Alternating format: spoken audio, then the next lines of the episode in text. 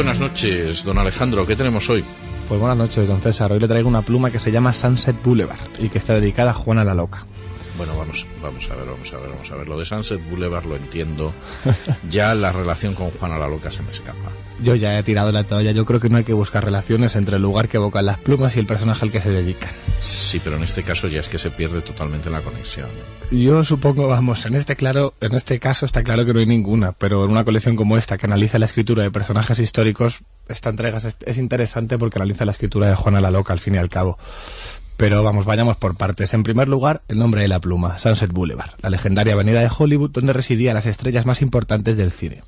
Sus nombres se estampaban sobre la forma de una estrella grabada en el suelo y la tradición sigue vigente hoy en día. Tener una estrella en este Paseo de la Fama, como se le conoce popularmente, significa que se ha triunfado en el mundo del cine. Sunset Boulevard es un símbolo del éxito. La estilográfica, como verá, tiene una apariencia sólida, austera, es de un color entre rojo oscuro y marrón, veteado en negro con cinco facetas en el centro. La banda de cierre, el clip y los remates en forma de anillos escalonados son de metal dorado. En cuanto a Juana la Loca, recordemos que fue la tercera hija de los reyes católicos y que nació en Toledo en 1479. Es uno de los personajes históricos que ha alimentado más leyendas sobre su figura.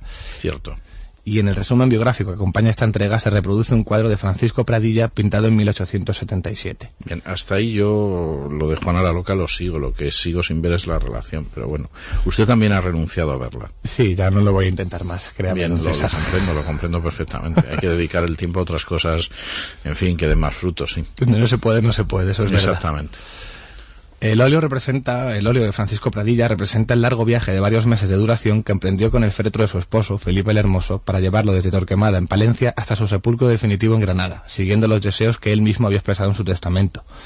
Es curioso que al parecer la comitiva solo viajaba de noche a la luz de antorchas que a pesar de las inclemencias del tiempo mantenían encendidas la comitiva formada por eclesiásticos, nobles y caballeros. Una imagen dantesca desde luego la de esta comitiva atravesando los pueblos y campos de España oscuras. Sin duda.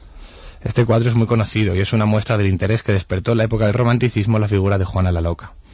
El desequilibrio, el desequilibrio perdón, de la reina es indudable, pero también es probable que Felipe exagerara su enfermedad para hacerse con el mando del reino, cuando Juana se convirtió de forma inesperada en reina de España. Juana tenía 16 años cuando se casó con Felipe de Austria. Aunque su matrimonio fue de conveniencia por estrategia política, ella se enamoró rápida e intensamente de él.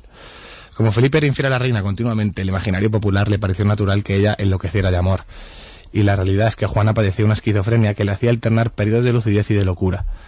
Creo que era hereditaria, ¿verdad? La esquizofrenia, si no eh, Muy posiblemente sí, porque la madre de su madre, es decir, su abuela, eh, había terminado loca. Es muy posible, sí, que fuera una enfermedad mental hereditaria.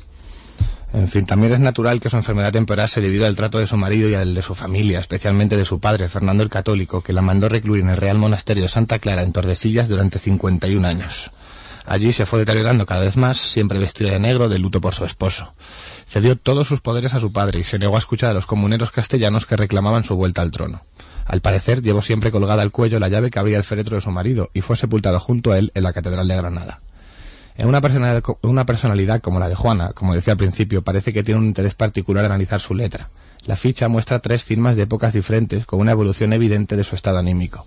En la primera se aprecian ya rasgos caóticos, con perturbaciones gráficas en ambos extremos de la firma. Muestra una naturaleza intempestiva y obsesiva.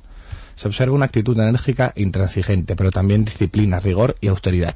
Al mismo tiempo es evidente que era una persona influenciable. Y en las dos firmas siguientes se aprecia una progresión muy clara en la inconsistencia de la firma.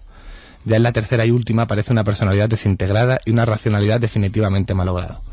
Interesante, ¿verdad? Sí, sí, sí lo es. Pues nada, para conseguir esta pluma y la ficha que la acompaña pueden acudir a un kiosco o llaman al teléfono 902 11 50 52. Pues muchísimas gracias, don Alejandro.